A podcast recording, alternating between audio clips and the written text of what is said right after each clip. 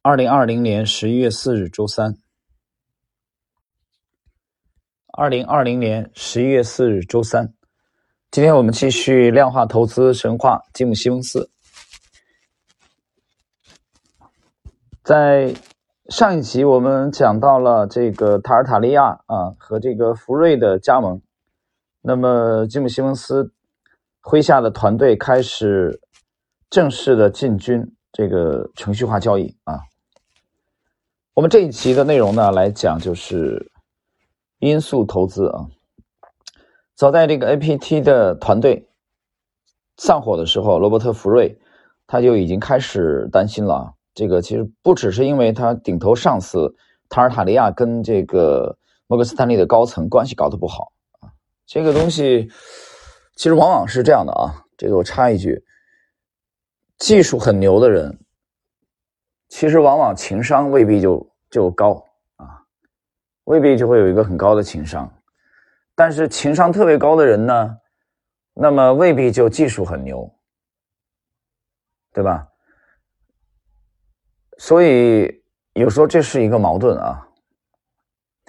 我我不清楚，因为我还没有仔细去研究像中国历史上的严嵩啊、啊温体仁啊这些人。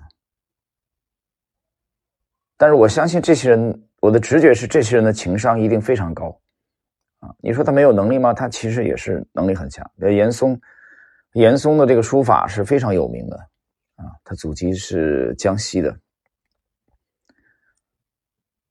所以混体制的人啊，必须得有一个好的情高的情商，没有情商的人是上不去的。那有人说有一些我看情商不高的人也上去了，上去他也待不久。啊，一定会把他干掉，这就是特点。那么在摩根斯坦利也是这样，在任何一个大的公司也是这样。呃，其实都有这个特点。所以最优秀的人是高情商，啊，高智商，有很强的这个技术，但同时情商又非常之高。不过这样的人太少，太少，的确太少。所以从某种角度来说，上帝是公平的。所以你去看竹林七贤的情商一定不高啊。请去研究一下。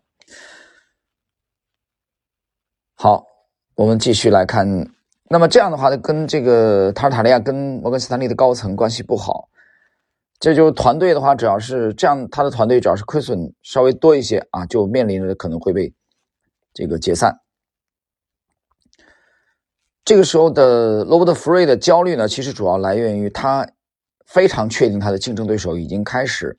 在搞跟他们类似的交易策略了，比如说这个爱德华索普的基金，啊，已经在做类似的交易，而且福瑞断定其他的对手很快就会跟进，啊，怎么办？他必须得创新，拿出新的策略，啊才行。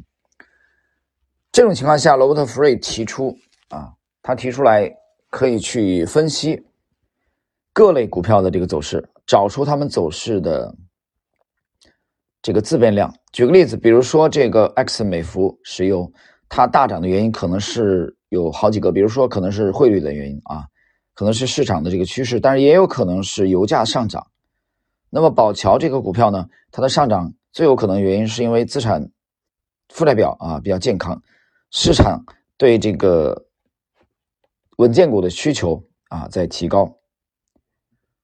那么果真如此的话，如果数据显示这两类股票的价差啊已经大于它的历史水准，那么是否就应该考虑卖出财务稳健的啊那种类型的股票，买进高负债的股票？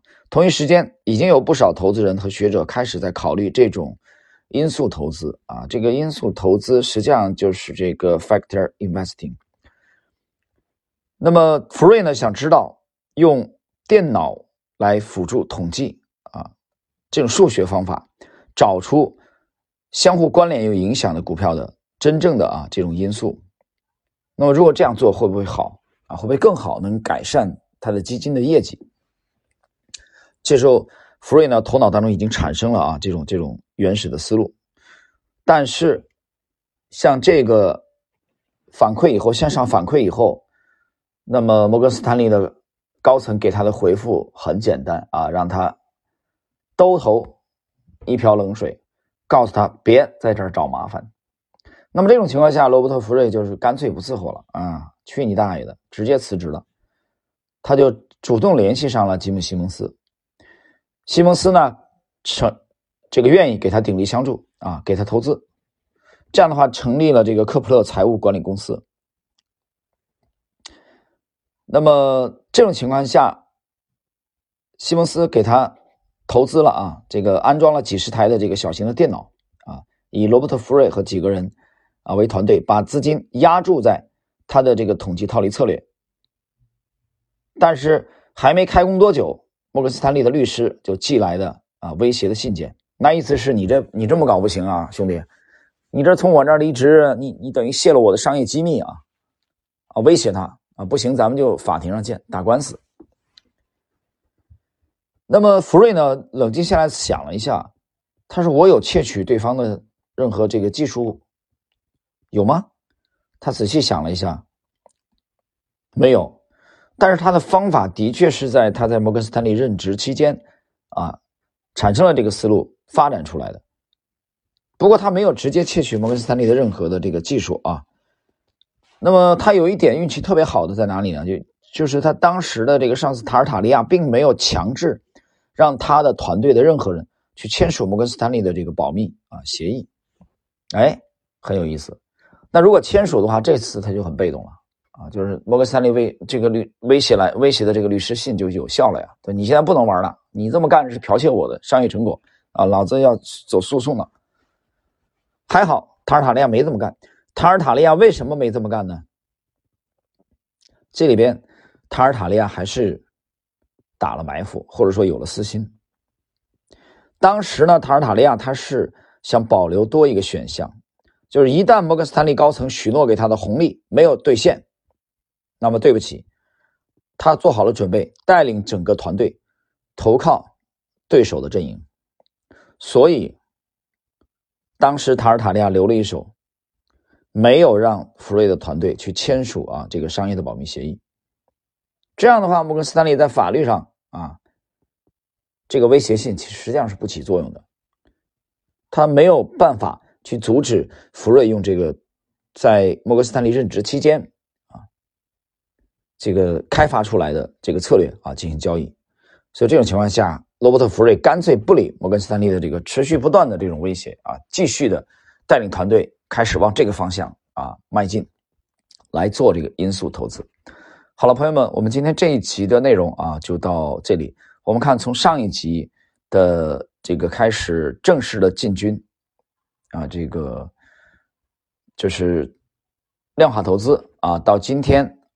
我们讲的这一集，罗伯特·福瑞的这个加盟，把跟这个摩根斯坦利的这个啊纠结的过往啊告别了之后，那么带领他的团队在吉姆·西蒙斯的全力的鼎力支持下，开始进军这个全新的领域。